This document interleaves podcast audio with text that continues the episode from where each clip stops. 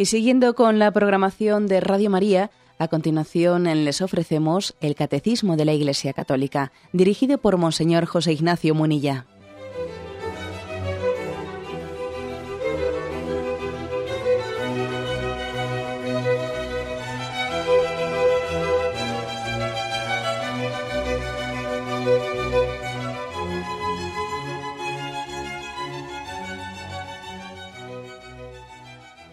Un cordial saludo a todos los oyentes de Radio María. Un día más, con la gracia del Señor, proseguimos el comentario del Catecismo de nuestra Madre la Iglesia. Dedicamos hoy el segundo día al comentario de la secuencia de Pentecostés. Habíamos dicho que vamos a dedicarle unos programas para comentarla, porque el Catecismo nos la introduce, nos la cita en el punto 2671 Habla de la oración, después de haber hablado la oración al Padre, la oración a Jesús, la oración al Espíritu Santo. Ven Espíritu Santo y pone como, eh, como prototipo de esa oración al Espíritu Santo la secuencia de Pentecostés. También es verdad que también ofrece la posibilidad, también ofrece la otra versión de la liturgia bizantina, eh, del tropario de las vísperas de Pentecostés, también ofrece, pero nosotros, bueno, pues comentamos esta oración de la liturgia de la, de, la liturgia de Pentecostés, que os sonará a todos. ¿eh? Ayer comentábamos la primera estrofa. Ven Espíritu Divino, manda tu luz desde el cielo, Padre amoroso del pobre, don en tus dones espléndido, luz que penetra las almas, fuente del mayor consuelo. ¿Eh? Y hoy vamos a proseguir con la segunda estrofa que dice, ven, dulce huésped del alma, descanso de nuestro esfuerzo, tregua en el duro trabajo, brisa en las horas de fuego, gozo que enjuga las lágrimas y reconforta en los duelos. Es una oración verdaderamente emocionante, que yo incluso os aconsejo que quien pueda, pues, pues incluso la memorice y haga de ella una oración para, ayudarnos a nosotros mismos a vivir en su presencia, recitándola con, con frecuencia en, distintos momentos durante el día. Bien, la primera, dentro de esta segunda estrofa que hoy queremos comentar, ven, dulce huésped del alma. ¿eh? Todavía nos da pie para dar pues una vuelta de tuerca más a lo que ayer hablábamos del Espíritu Santo Paráclito, que decíamos que la palabra Paráclito, que nos suena así un poco rara, significaba tanto eh, abogado defensor o intercesor como consolador. ¿eh? Y hablábamos de este sentido de la consolación. Y aquí, algo de eso todavía se refiere cuando le llama dulce huésped del alma.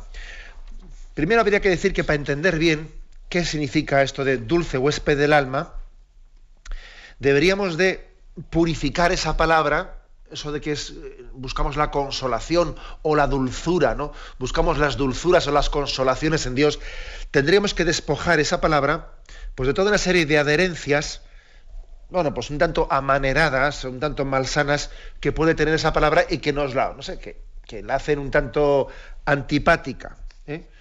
A veces cuando hemos hablado de las dulzuras o las consolaciones, eh, tenemos el peligro un poco de infantilizar de infantilizar eh, tal cosa. Sí, ese, riesgo existe, ¿eh? ese riesgo no podemos, no podemos negarlo. Uno recurre a Dios para que me consuele. ¿eh? Y lo digo en el sentido negativo de la palabra, ¿no? Que hay que purificarlo. Recurro a Dios para que me consuele, ¿no? Ay, pobrecito de mí, todo me toca a mí, pobrecito, y parece que yo estoy recurriendo para que alguien me pase la mano por la chepa, y es como darme la razón y luego seguir yo en lo mío. ¿eh? Sigo en lo mío porque pobrecito de mí, nadie me entiende y es una especie de recurso a Dios para que me consuele, pero sin convertirme yo, vamos, porque yo no, yo no tengo que cambiar nada, en el fondo son los demás los que se portan mal conmigo y yo, pues, eh, explico, ¿eh? ese es esa es una deformación que a veces tiene ese recurrir a Dios para que me consuele. Ojo con eso, porque eso puede ocurrir, ser recurrir a Dios para que me consuele, solo tú me entiendes, los demás no me entienden. Claro, como, como el adolescente, ¿no? Como el adolescente que dice, claro, es que papá y mamá no me entienden porque no sé qué, y se pone a rezar, ¿eh? y se pone a rezar pidiéndole que Jesús le entienda porque los demás le están, ¿eh? le están exigiendo, le están apretando el tornillo. y recurre, bueno, pues recurre a buscar una consolación que en el fondo le está como pretendiendo justificarse en ella, pues eh, y, haciendo caso omiso de la necesidad que tiene de escuchar la voz de sus padres y de convertirse, de cambiar de vida. O sea que claro que existe el riesgo de buscar las consolaciones de una manera falsa. ¿Mm? Además ya dice el refrán eso, ¿no? Aquí el que no se consuela es porque no quiere. pues claro, no, hablamos de ese tipo de consolaciones. Hay que purificar la palabra, no podemos pensar en, una forma de consolación infantil, ¿eh? infantil, no, es otra cosa. Aquí por consolación, por, entender que, el Espíritu Santo es dulce huésped, la dulzura del Espíritu Santo, su consolación, como dice San Ignacio de Loyola, consiste en un aumento de fe, de esperanza y de caridad. Que el Espíritu Santo me, me consuela, sí, pero su consuelo, su consuelo se traduce en más fe, más esperanza y más caridad y más capacidad de afrontar el día a día y de coger el toro por los cuernos, ¿no? Como se dice. Esa es la verdadera consolación. Esa es la verdadera consolación. No es un tubo de escape, no es una escapada de la realidad, ¿no? De no afrontar lo que, lo que me cuesta. Porque a veces nosotros buscamos compensaciones, ¿no? Como no puedo con esto, pues voy a buscar una compensación en otra cosa. No, no. La verdadera consolación es un aumento de fe, de esperanza y de caridad para afrontar esto que llevo entre manos. Incluso la auténtica consolación, eh, pues es aquella que concede a los hombres las lágrimas, las lágrimas de compunción por los propios pecados. Bienaventurados los que lloran, porque serán consolados.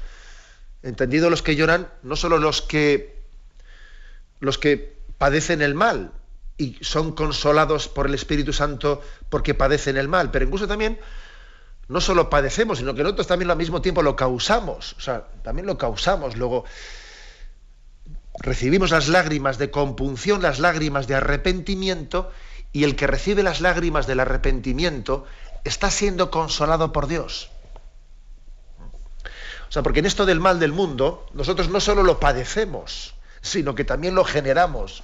Esto es así, o sea, que nadie, que nadie piense es que en este mundo yo soy una víctima del mal. Sí, sí, claro, soy una víctima y en parte verdugo también, en parte verdugo, porque aquí, aquí el que esté libre de pecado que tire la primera piedra. Luego la consolación, cuando decimos ven Espíritu Santo, consuélanos, es consuélanos del mal que padecemos y danos arrepentimiento pues para que nosotros no hagamos mal y no, y no seamos cómplices de ese mismo mal del que somos víctimas. ¿Mm? Entonces, muy, muy importante. Entonces, eh, la clave está, ¿en qué se traduce esto? Es, esto este ven dulce huésped del alma. Si queremos quitarle ¿no? esas reminiscencias pues de una consolación en el sentido pues infantil y que y manipulador no que mm, o, estar o en un sentido de huir de la realidad etcétera.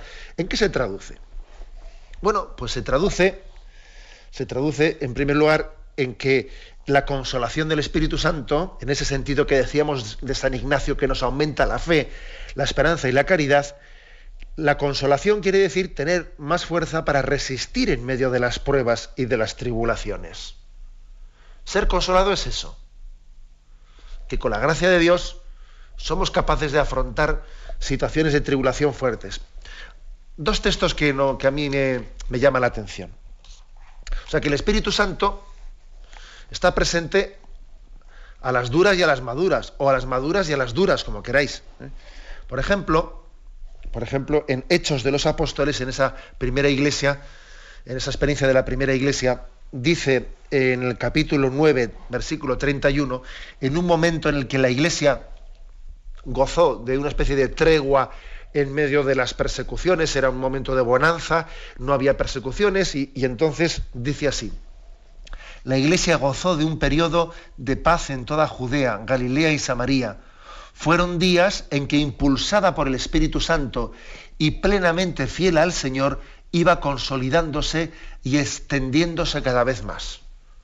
O sea, que este periodo de paz, de no persecuciones, de que las cosas fueron bien durante una temporadita, aquí se dice que estaba impulsada por el Espíritu Santo. Pero ojo, ahora buscamos Hechos de los Apóstoles, capítulo cuarto, capítulo cuarto, versículo 31, y aquí, aquí nos cuenta cómo cuando Pedro y Juan vuelven después de haber comparecido ante el Sanedrín, y, bueno, pues salen, eh, salen después de haber sido acusados, de que se les ha acusado de alborotadores, se les ha prohibido predicar y, pintan bastos, etcétera, y reúnen a toda la comunidad. Y es un momento en el, que, en el que se ven entre la espada y la pared, oran todos juntos, oran todos juntos, y dice, apenas terminaron de orar, tembló el lugar donde estaban reunidos, y todos quedaron llenos del Espíritu Santo Así pudieron luego proclamar el mensaje de Dios con plena libertad. O sea que lo mismo se dice del tiempo de bonanza, del tiempo en el que todo iba bien, como el tiempo de persecución.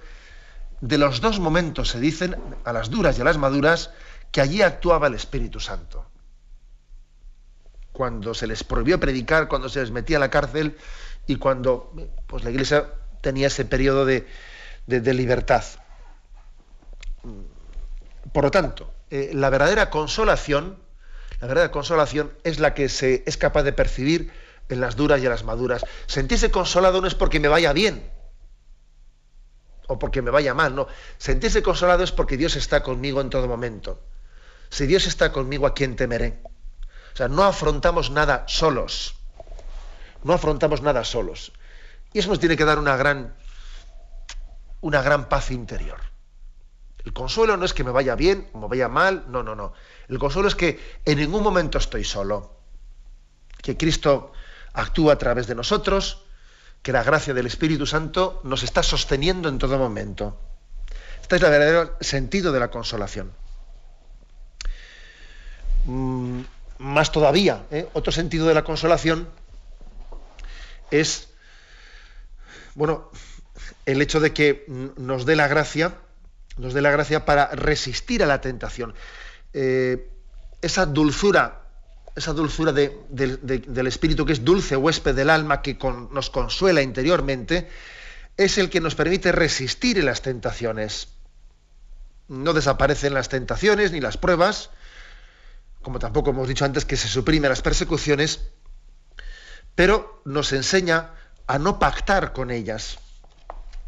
Ah, y, eso es, un don del Espíritu Santo. ¿eh? Hay ese texto que muchas veces me habéis escuchado citarlo, porque yo creo que es de los textos más pedagógicos de San Pablo, que está en la segunda carta de, a los Corintios, capítulo 12, cuando él habla, ¿eh? cuando él habla de las experiencias místicas que Pablo había tenido, luego dice, no, y por eso, para que no me engría con la sublimidad de esas revelaciones, me fue dado un aguijón a mi carne, que no cuenta qué aguijón era ese, ¿no? Un ángel de Satanás que me abofetea para que no me engría. Por este motivo, tres veces rogué al Señor que, que me alejase de mí eh, ese aguijón. Pero Él me dijo, mi gracia te basta. Mi fuerza se realiza en la flaqueza. O sea, es decir, es decir, que tenía ha habido muchos intentos de, intentar explicar qué, qué, significa ese aguijón que tenía clavado ¿no? en su carne Pablo y que pide por tres veces que le sea quitado ese aguijón y el Señor le responde, no, mira, no te lo quito, te basta mi gracia. Mi fuerza se realiza en la debilidad. Bueno, esto es toda una, una lección de que el consuelo, el consuelo de Dios, no quiere decir el no tener tentaciones, sino el consuelo de Dios es el no venirse abajo en ellas, el tener la gracia de la perseverancia. Ese es el auténtico consuelo de Dios.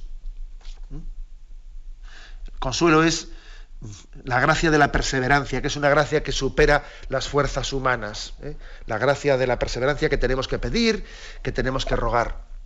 Ni siquiera me. O sea, porque fijaros una cosa que al final, al final, el, el verdadero enemigo del hombre, el verdadero pecado de los pecados es la desesperación. Es la desesperación. Ese sí que es el pecado al que tenemos que temer. la desesperación. Por eso cuando invocamos al Espíritu Santo, estamos invocando pues, la gracia de la perseverancia, de, hoy sí y mañana también, de, saber que en esta lucha no estoy yo solo, no estoy yo solo, de no venirnos abajo por, por, no percibir que las cosas vayan como yo pensaba o al ritmo que yo pensaba que debieran de ir. El mayor enemigo es la desesperación. Luego la gracia del Espíritu Santo, la consolación del Espíritu Santo, no es que no tengamos problemas, no es que todo vaya de color rosa, no, no. ¿eh?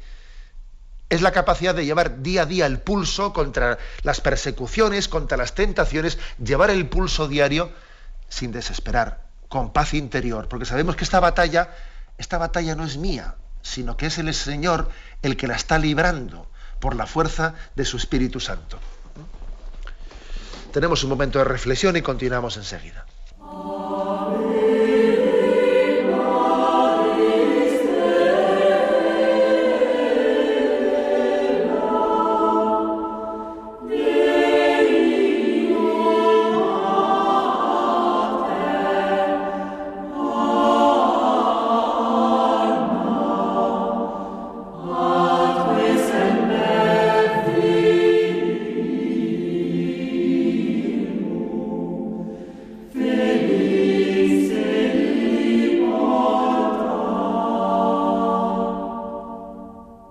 Continuamos en esta edición del Catecismo de la Iglesia Católica, estamos explicando la segunda estrofa de esa hermosa secuencia de Pentecostés. Ven, dulce huésped del alma. Y ahora continuamos y dice, descanso de nuestro esfuerzo, tregua en el duro trabajo, brisa en las horas de fuego, gozo que enjuga las lágrimas y reconforta en los duelos. Estas expresiones que parecen remarcar eh, la dureza de la vida, esfuerzo, el duro trabajo, horas de fuego, las lágrimas, los duelos, estas expresiones que, que son evocadas precisamente para después decir que el Espíritu Santo viene a consolarnos en ellas, pues están, están recordando que, que, ciertamente existe la, en la experiencia, ¿no? la experiencia de la prueba de la fatiga, y incluso existe esa prueba de la fatiga en el hombre que, quiere y lucha por ser fiel a Dios. ¿eh? Pongo un prototipo, ¿no? El prototipo de, Elías. Hay un texto, el texto de la primera, primera Reyes, capítulo 19, y recuerdo un poco, ¿eh? contextualizo, después que Elías se había enfrentado a los falsos, a los falsos profetas, después que había dejado en evidencia a los profetas de Baal y había, eh, había conseguido vencerles, que habían sido eliminados los profetas, él había sacrificado a los profetas de Baal y, había quedado él como el único eh, profeta fiel a Yahvé. Dice ¿no? el capítulo 19, Ahab contó a Jezabel todo lo que había hecho Elías y cómo había degollado a todos los profetas. Entonces Jezabel envió un mensajero a comunicar a, Elías, que los dioses me castiguen si mañana a estas horas no hago contigo lo que has hecho con ellos. ¿Eh? Es decir, bueno, que Elías había eliminado, ¿no? había eliminado a los falsos profetas y ahora es perseguido él, es perseguido por, bueno, por haber, por haber hecho tal cosa. Pues porque ese rey que le está persiguiendo estaba eh, ligado, estaba compinchado con los falsos profetas. Elías se asustó y emprendió la huida para ponerse a salvo. Cuando llegó a Berseba de Judá, dejó allí a su criado. Luego siguió por el desierto una jornada de camino y al final se sentó bajo una retama y se deseó la muerte, diciendo, basta ya, Señor, quítame la vida, pues yo no valgo más que mis antepasados. Aquí recordáis que luego continúa el episodio, se echó bajo la retama, se quedó dormido y un ángel le tocó y le dijo, levántate y come. Elías que tenía ganas de quedarse allí ya para siempre, ¿no? Muerto, Elías miró a su cabecera, vio una torta de pan cocido y comió y volvió a tumbarse. De nuevo el ángel le dice, levántate y come, porque el camino es duro. Elías se levanta y come de nuevo y casi parece que Dios le, el ángel está ahí haciéndole comer, casi metiéndole en la boca la comida para que no se deje caer, para que no se deje desesperar y continúe su camino y, escape de, ese momento de, de persecución, ¿no? Bueno, y fíjate, fijaros que dice un momento, ¿no? Elías, ¿qué haces aquí? él contestó, ardo en celo por el Señor, Dios del universo, porque los israelitas han roto tu alianza, han derribado tus altares, han asesinado a filo de espada a tus profetas, solo he quedado yo, y me andan buscando para matarme. Es decir, que está, para entendernos, está Elías en las últimas, ¿no? Este episodio de Elías, en el fondo, representa a todos los hombres, a todos nosotros, cuando estamos luchando por ser fieles, en los momentos de nuestra vida en los que luchamos por ser fieles, y hay momentos en los que las cosas nos salen mal, parece que a veces no ser fiel a Dios, casi las cosas se, se tuercen, te quedas solo, y uno tiene unas ganas tremendas de mandar toda la porra, ¿eh? mandar toda la porra porque dice, pero bueno, si es que si es que es tremendo, uno intenta hacer las cosas bien y mis hijos, fíjate cómo me pagan, ¿no? Uno intenta hacer tal y fíjate la gente cómo, cómo me la juega por detrás, ¿no? Y, ¿para qué sirve esto? es decir, que hay momentos, ¿no? De, de, de desesperación o momentos de tentación, mejor dicho, ¿no? De tentación en los que parece que la lucha por la fidelidad pues no, no, no, tiene nada a cambio, ¿no? Y entonces esa frase de esa frase de Elías, basta ya, Señor, quítame la vida, pues no valgo más que mis antepasados, ¿no? Y, entonces se, se, sentó bajo una retama y se deseó la muerte, dice, ¿no? Este, esta experiencia de Elías es una experiencia que, que todos nosotros, que los hombres de todos los tiempos, pues también hemos, hemos sufrido, hemos, hemos padecido. Y sin embargo el Señor quiere que también experimentemos eso de nos derriban pero no nos rematan. Nos derriban pero no nos rematan. Quiere que lo experimentemos. Y es frecuente también que en la Sagrada Escritura esa salvación de Dios venga a las menos cinco, ¿eh? cuando faltan cinco minutos ya para dar las campanadas, cuando parece que ya todo está perdido, cuando parece que ya eh, a menos cinco a menos tres minutos, a menos dos, a menos uno, entonces venga la salvación de Dios. Es frecuente esto, ¿eh? Es frecuente que Dios nos ponga a prueba. ¿Por qué? Pues porque existe una pedagogía, existe una, una pedagogía de Dios que quiere que no nos miremos a nosotros mismos, que miremos, que le miremos a Él, que confiemos en su gracia, que confiemos en su gracia. Es una, es una pedagogía de Dios, que nosotros no somos quienes pues para preguntar los porqués, sino que más bien lo que nos lleva es a mirar adelante, como ese Pedro que, que caminaba sobre las aguas y se hundía en ellas en la medida en que apartase los ojos de Jesús y se empezaba a mirarse a sí mismo al ombligo, entonces se hundía en las aguas. Y sin embargo, mientras que no se miraba a sí mismo y miraba a Cristo, caminaba sobre ellas. Bueno, esta experiencia humana eh, este tipo de experiencias humanas es a las que se refiere aquí el catecismo cuando dice descanso de nuestro esfuerzo, tregua en el duro trabajo, brisa en las horas de fuego, gozo que enjuga las lágrimas y reconforta, y reconforta en los duelos. ¿no? Descanso de nuestro esfuerzo. ¿no? La pregunta es, bueno, ¿a qué género de fatiga, de fatiga, de cansancios, ¿no? Eh, quiere quiere darnos el descanso el Espíritu Santo? ¿En qué, en qué género ¿no? de, cansancios? Bueno, la verdad es que hay, muchos tipos, ¿no? Yo diría, en primer lugar, también los físicos. También los físicos. También existe un cansancio físico. Existe el agotamiento físico, por supuesto. ¿eh? Por supuesto.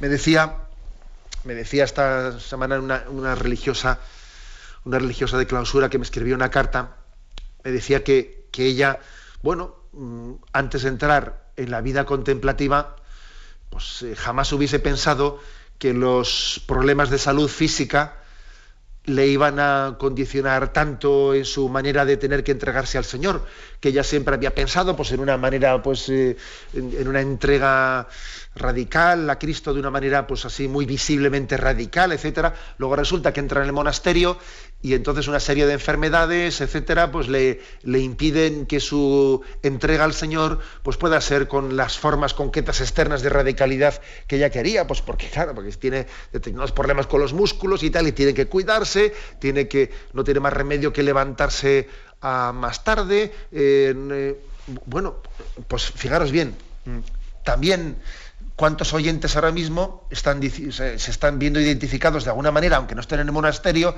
y digan, también a mí me ocurre que tengo mis limitaciones físicas. Eh, bien, claro que también el aspecto físico nos condiciona tremendamente, nos condiciona. Pero sin embargo, sin embargo, no es ningún impedimento para que el plan de Dios de santidad en nuestra vida se cumpla. Más bien es un instrumento es un camino, una forma, una circunstancia determinada, ¿no? Pero nuestra falta de salud, nuestra falta de salud no es ningún impedimento para, para que ese plan de santidad que Dios tiene para cada uno de nosotros pues pueda haberse cumplido, no es ningún impedimento. Luego también el Espíritu Santo viene, viene a, a darnos el descanso, el consuelo, quiere ser brisa en las horas de fuego, en los momentos en los que, eh, en medio de nuestra enfermedad, que, hay momentos realmente duros, quiere que experimentemos esa brisa en medio de las horas de fuego. Y quiere darnos la convicción interior, la convicción interior de que esta enfermedad que padecemos y este cuerpo nuestro que se desmorona y que cada vez le, le brotan más goteras, goteras por aquí y por allá y que hace aguas por aquí. O sea, este cuerpo nuestro, nosotros lo abrazamos, lo abrazamos, lo aceptamos con sus limitaciones. Fijaros bien, es que nos estamos desposados con él, ¿no? Somos él, somos él y no nos desdecimos y bienaventurados quien no se ¿eh? quien no se escandalice y quien no se revele y quien no se desespere. No, lo, abrazamos, lo aceptamos. El Espíritu Santo viene también a que nos casemos con Él, con nuestro cuerpo, con sus enfermedades y con sus limitaciones. Me parece un aspecto importante, ¿no? Cuando dice esto de descanso del esfuerzo, brisa en las horas de fuego, gozo que enjuga las lágrimas, el aspecto físico también lo incluye. Porque es así, porque forma parte, forma parte de nuestra vida, ¿no? Bien, en segundo lugar, también el aspecto moral. ¿Eh? hay otro tipo de, digamos, de fatigas. ¿eh? Venid a mí, todos los que estáis, fatigados y sobrecargados, y yo os aliviaré, y os daré el descanso. Tomad sobre vosotros mi yugo y aprended de mí que soy manso y humilde de corazón, y haréis descanso para vuestras almas, porque mi yugo es llevadero y mi carga es ligera. Bueno, he aquí estas palabras dichas por Jesucristo es como si fuesen la expresión de esta promesa del Espíritu Santo, ¿no? Tregua en el duro trabajo, descanso nuestro esfuerzo, venid a mí los que estáis cansados y agobiados. Es que también hay una cosa, ¿sabéis? Es que también una de las cosas que más nos cansan, lo que más nos cansa, es nuestro propio pecado, nuestras propias limitaciones. Por ejemplo, ¿qué, nos cansa?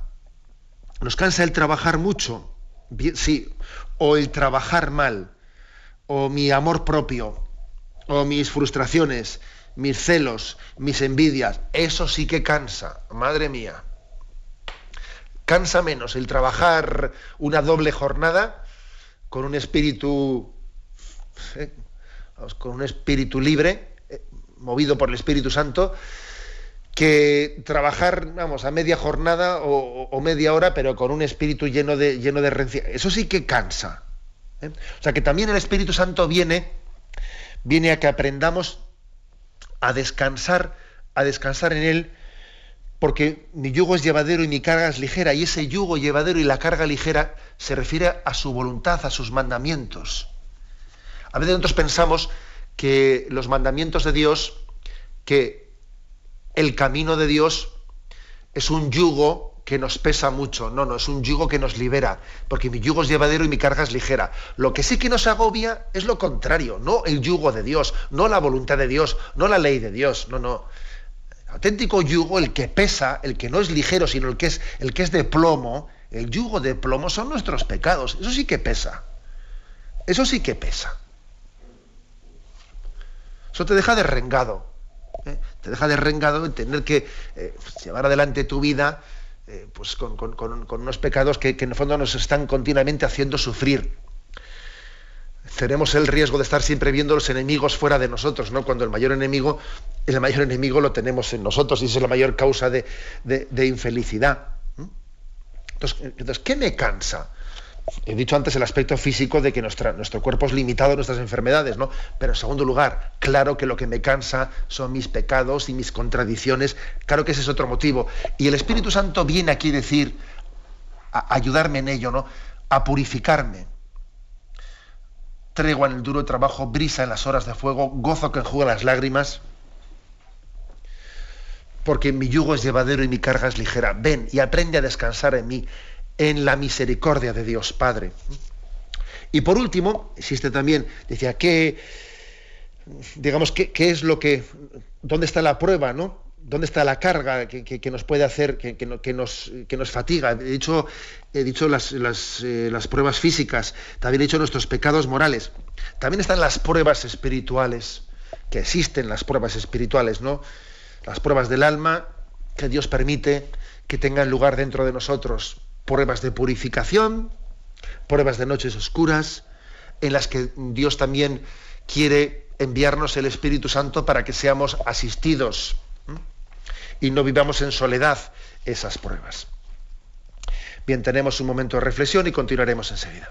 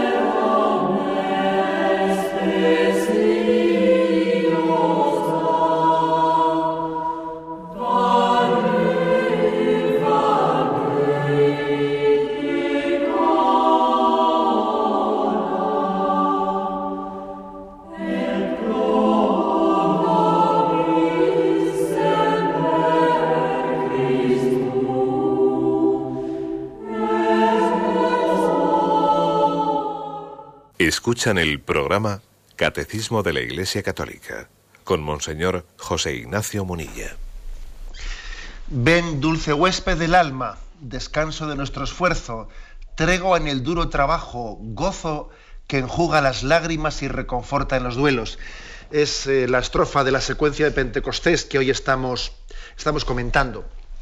Gozo que enjuga las lágrimas. Bueno, y esto algo nos recuerda lo de las lágrimas. O sea, que existe, ahí está la oración de la salve, que habla de que este mundo es un valle de lágrimas. No podemos negar que existe también ese factor, ¿eh? ese factor, esa realidad.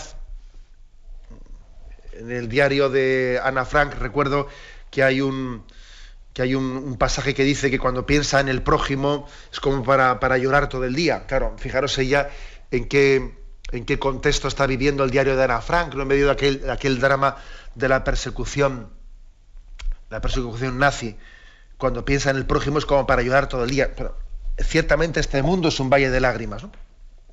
Ahora bien, también, también no olvidemos, ¿eh? no olvidemos que existe también una pedagogía, ¿eh? que, que, muchas veces nuestro mundo, en nuestro mundo hay mucho quejarse de vicio, y que también a muchas personas les he dicho yo que uno de sus mayores problemas quizás es el de no tener ningún problema o pensar que no lo tienen, ¿eh? o vivir en una superficialidad como de querer eh, vivir ¿eh? al margen de toda cruz, ¿no? Cuando, y cuando en esta vida mm, no se tienen problemas, entre comillas, lo de no se tienen problemas, se tiene un gran problema porque resulta que se cae fácilmente la tentación de no valorar las cosas, de no valorarlas. Quiero decir con esto que la experiencia del sufrimiento tiene también una función pedagógica, en el sentido de que nos enseña a no vivir con superficialidad, a tratar a los demás con mucho respeto, con mucha misericordia, con mucha comprensión.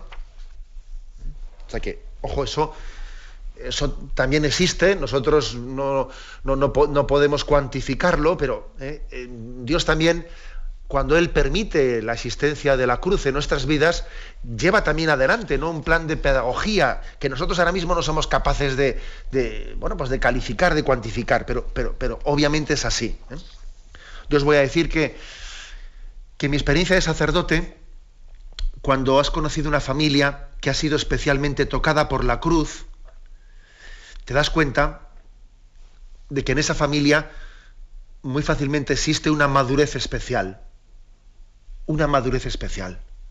Dices tú, fíjate estos chavales, qué madurez tienen, que llaman la atención en medio de la superficialidad, así pues que está muy en boga en cierta cultura adolescente. Fíjate estos chavales qué, madurez tienen, etc. algún día entenderemos ¿no? también cómo Dios se ha servido de muchas circunstancias pues para, para ir llevar adelante un plan pedagógico en nuestra vida. Pero bueno, aquí lo que queremos afirmar es este, esta promesa del Espíritu Santo que se reza y que invocamos y suplicamos en la secuencia de Pentecostés, brisa en las horas de fuego, un gozo que enjuga las lágrimas y reconforta en los duelos, bueno, pues bueno será que recordemos que aunque por mucho que el hombre intente, intente y procure la, felicidad en esta vida, que debe de hacerlo y Dios nos, pide que pongamos todas las capacidades que Él nos ha, que nos ha puesto, los talentos que Él nos ha dado, pues precisamente para que superemos todas las posibles infelicidades y luchemos por la felicidad del hombre. Bien, pero existen determinadas, determinados obstáculos que son insalvables por nosotros mismos. Especialmente tres obstáculos. Hay tres obstáculos que por mucho que el hombre procure, lo intente, acaban siendo insalvables como por nuestras propias fuerzas humanas, buscando el camino de la felicidad. Por eso que es inevitable ese aspecto del valle de lágrimas.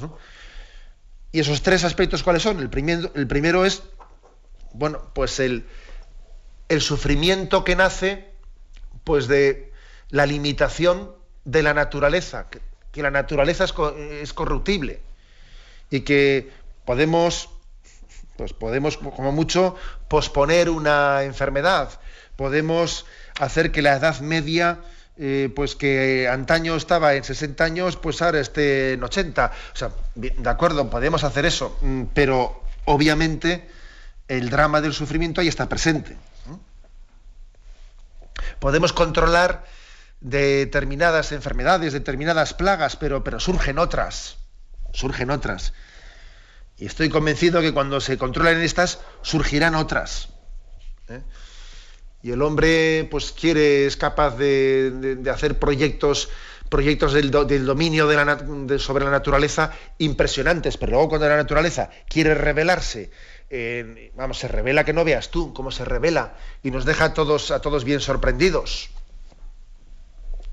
pienso en un volcán que es capaz de dejar a toda la aviación paralizada, pienso en un terremoto, pienso en esto. Es decir, que, existe también, eh, aunque el dominio del hombre sobre la naturaleza vaya creciendo, no seamos ingenuos. Es decir, ese dominio nunca va a ser pleno. Es así. Las enfermedades podrán ser controladas algunas, surgirán otras, etcétera, etcétera. ¿no? O sea que existe, en primer lugar, ¿no? el sufrimiento por la limitación por la perfección limitada de la naturaleza, ese es, uno, que es fruto de lágrimas. Segundo lugar, el que he dicho antes, ¿no? Otro, otro enemigo que por nosotros mismos no podemos vencer es el pecado. Es el pecado. El hombre, el hombre por sí mismo podrá tener un ideal de perfeccionismo, pero desde luego del ideal al hecho hay un gran trecho, ¿eh? Y sin la gracia de Dios el hombre está condenado a su pecado. Sin la gracia de Dios es imposible la santidad. Entonces, hay muchas lágrimas que en ese valle de lágrimas, hay muchas lágrimas que parten de la impotencia de dejar de ser pecador. Pero muchas, ¿eh? Muchas lágrimas parten de esa impotencia de dejar de ser pecador. Que me hace gracia que a veces le, le preguntemos a Dios por qué permite, por qué permite, por qué permite. Dice, pero bueno, pues si la mayor parte de tus lágrimas nacen de tus pecados, que eres tú el que los consientes, ¿no?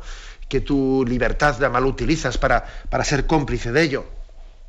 Pero existe una impotencia, ¿no?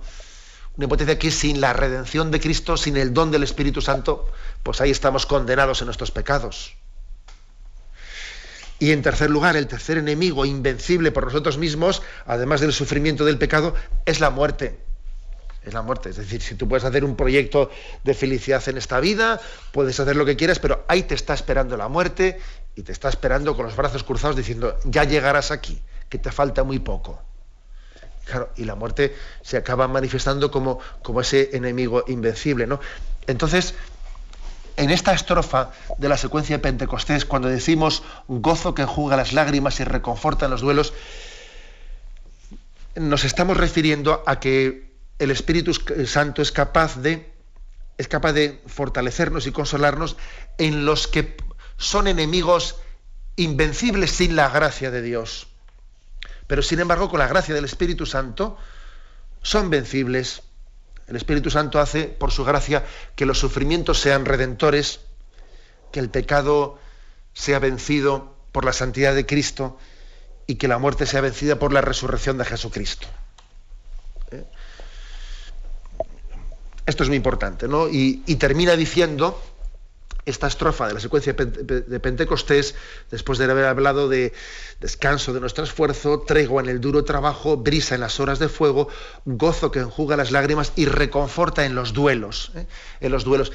Aquí también habla de la, de la importancia de reconstruirnos en nuestros duelos. Existen duelos dentro de nosotros, duelos por, pues, por la pérdida de seres queridos, porque también en nuestra vida podría haber situaciones en las que se nos ha caído el esquema y hemos podido tener también mm, pues, reveses, reveses que nos, nos exigen volver a nacer de nuevo, volver a empezar de cero.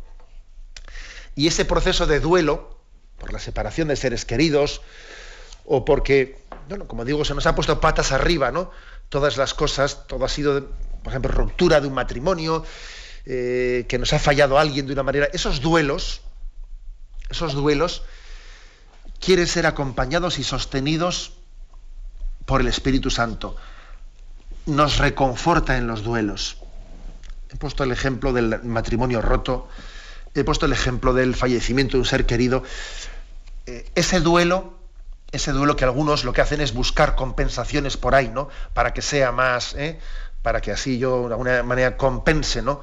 La soledad que tengo o el vacío que me queda es el Espíritu Santo el que tiene que llenarlo y el que tiene que reconfortarte en tu duelo. Aprendiendo también a, llorar en, en Cristo y aprendiendo a ser consolado en el Espíritu Santo. Para que esas lágrimas sean lágrimas de purificación interior, de purificarme y poner el corazón más en Dios. Salir de esos duelos más santificado, más con el norte bien puesto. ¿Eh? De los duelos, de esas pruebas, tenemos que salir teniendo más claro cuál es el norte de mi vida. El drama consiste en que, eh, pues de un duelo de ese estilo, salgamos que de manera que no sé dónde está el norte ni dónde está el sur. ¿eh? Claro, eso es cuando no nos apoyamos y no invocamos al Espíritu Santo y no nos apoyamos en Él para que en medio del duelo encontremos casi un atajo, ¿no? para llegar al, Padre, a su voluntad y para, y para poner ese orden en nuestra vida que nos encamine a que la voluntad de Dios se vea cumplida en nuestra existencia. Por eso Él es el que nos reconforta en los duelos. Bien, continuaremos si Dios quiere, pero ahora, damos paso a la intervención de los oyentes. Podéis llamar para formular vuestras preguntas al teléfono 917 107 700. 917 107 700.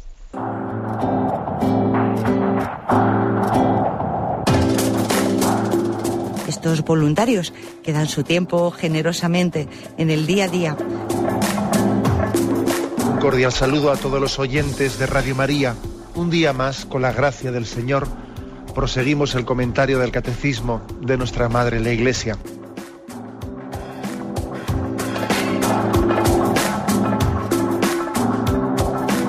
Porque le has quitado la única manera de protesta que tiene. O sea que cuando hay un dolor fuerte no hay que tomar analgésicos, hay que ir no, no, directamente hay que al tomar, médico. no, sí, hay que bien, Primero pero, al pero no analgésicos fuertes para que se cometa el error de bloquear la defensa y no poder llegar al diagnóstico. Bien, bien. ¿Le gustaría tener sus programas favoritos de Radio María para escuchar en cualquier momento?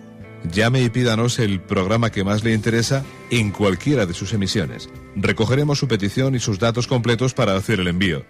Solo necesita un lector de CD o DVD que admita el formato de compresión MP3. Llame al 917-107-700 y atenderemos su petición encantados. Tome nota.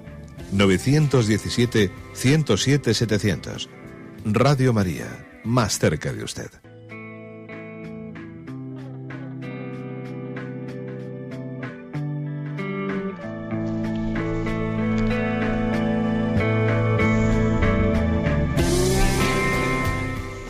Sí, buenos días, ¿con quién hablamos? Hola, buenos días. Sí, le ver, escuchamos, adelante. yo es que escuchando siempre su programa y demás, y, y bueno, intento rezar, llevar la vida bien, estoy casada, tengo dos hijos. Hace, hace tiempo planteaba a mi marido, pues tener un tercero, ¿no? Eh, siempre pensando en, bueno, lo bueno, ¿no? En, en rezar y esas cosas. Hace ya dos años, pues tuvimos una, bueno, pequeñas disputas por culpa suya quizás, ¿no? Se le antojó una chica y tal, no llegó a buen término, pero bueno, fue olvidado, perdonado y demás. Y ahora pues llevo pensando, yo trabajo, tengo dos niños, el trabajo es, es complicado, ¿no? Entonces pensando en el tercero, digo, bueno, a rezar a ver qué me dice el Señor, ¿no? Hasta que descubro, no sé por qué manera, mirando en internet ayer mismo que chateaba a mi marido y tenía rollos de esos. Y ahora me preguntas que ya no sé qué hacer.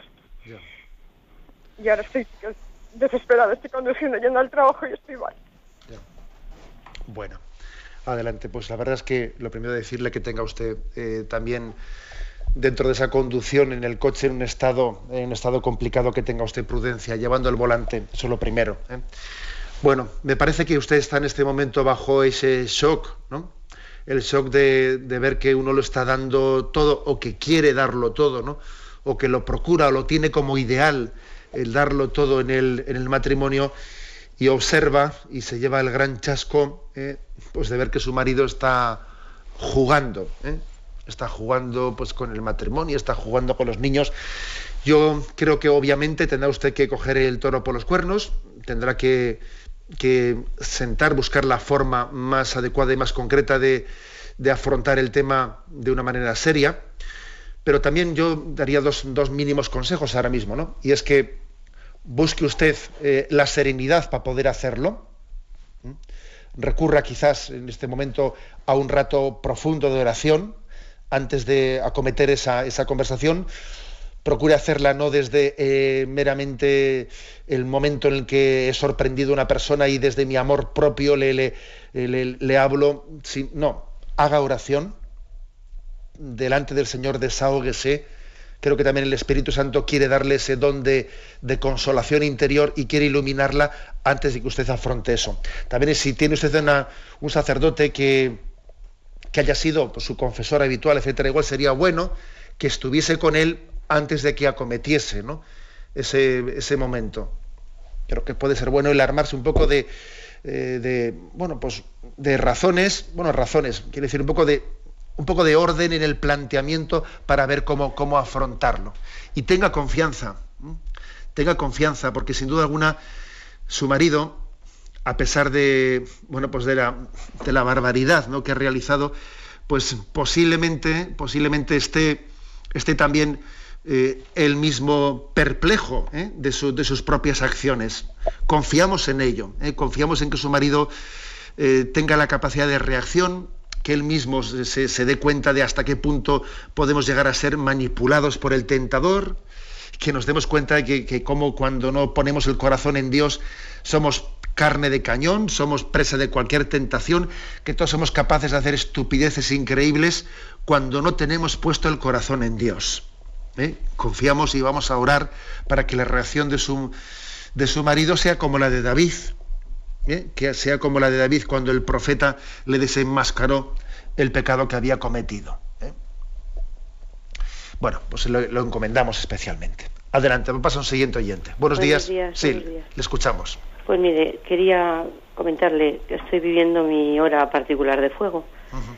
Porque, vamos a ver, el domingo recibí la noticia de que mi hijo que está en el seminario y que estábamos con una gran ilusión de que pasase al seminario mayor y que él no había dado muestras jamás de que no lo haría, pues nos dio la sorpresa de que parece que no tiene mucha intención, vamos, ninguna intención. Bueno, pues mm, desde el domingo se puede imaginar. Es un duelo, lo que usted ha dicho. Sí. Bien, pues mire, eh, fíjese que, que, sin embargo, sin embargo, también tiene que, en ese duelo, en ese duelo, pedirle a Dios una y otra vez que no le duela, que no sea su amor propio el que le duela. ¿eh? Es decir, existe el riesgo, el riesgo de decir, bueno, yo me había hecho la ilusión de que mi hijo fuese a ser sacerdote, ahora resulta que termina el seminario menor, mayor, menor perdón, y no pasa al mayor, y entonces parece que em, veo todas mis ilusiones en un, eh, pues, totalmente frustradas. Ojo, pero no olvide usted que, que lo importante no es saber qué es lo que usted quería de su hijo, sino lo importante es saber qué quería Dios de su hijo. ¿eh? Y eso todavía está por descubrir. ¿eh? Está por descubrir. Claro que yo creo que, ¿cuál debe ser su postura ante, ante su hijo? Pues no la de decir, hijo, pues me has frustrado, yo esperaba de ti, qué ilusión tenía con que tú fueses sacerdote. Ojo, no, no, no, no vaya usted por ahí. Creo que usted debe de ir diciéndole, mira, hijo, yo lo que quiero es que, mm, que busques el, camino de Dios en tu vida. ¿eh? ni sería bueno, desde luego, que continuases en el, seminario si esa no es tu vocación, como desde luego también eh, sería un error muy grande que salieses del seminario si la voluntad de Dios fuese que fuese sacerdote, ¿no? O sea, ponerle a él, ponerle en, en disposición de estar siempre a la escucha.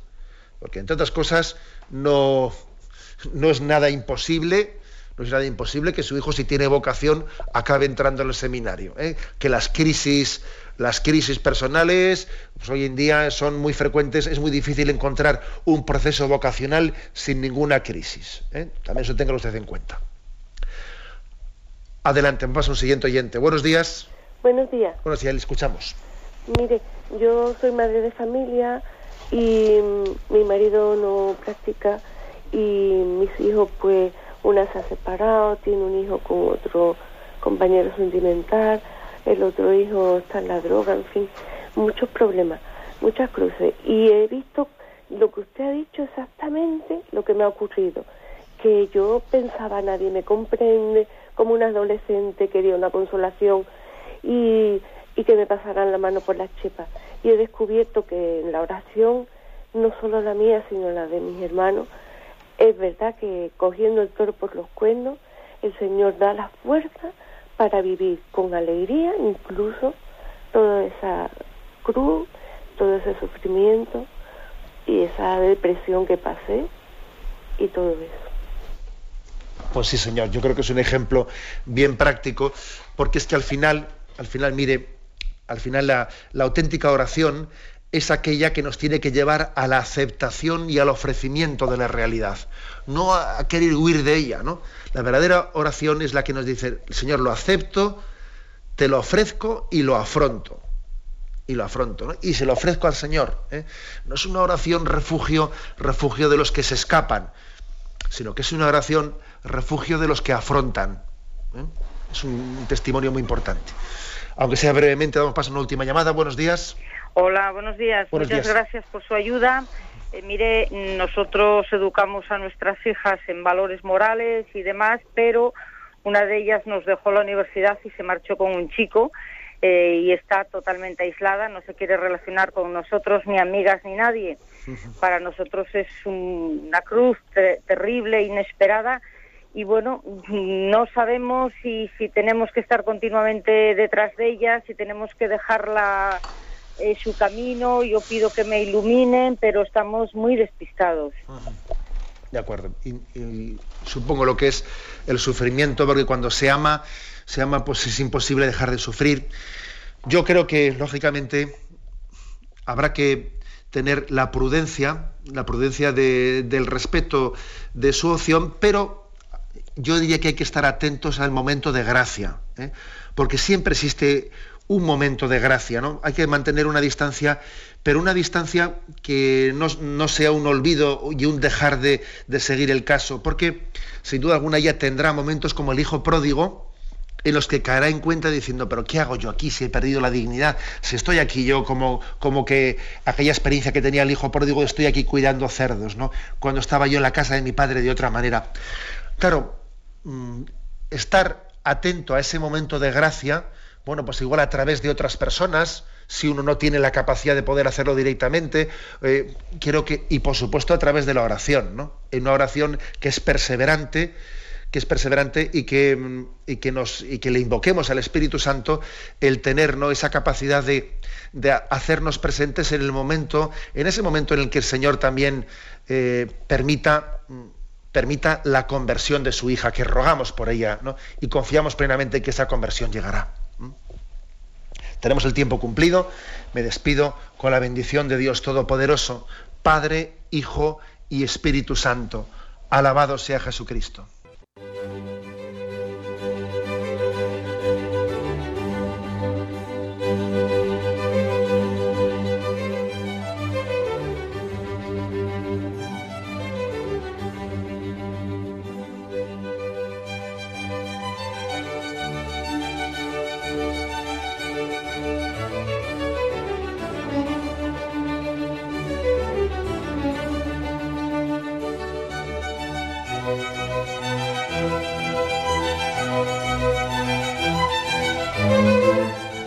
Han podido escuchar en Radio María el Catecismo de la Iglesia Católica, dirigido por Monseñor José Ignacio Munilla.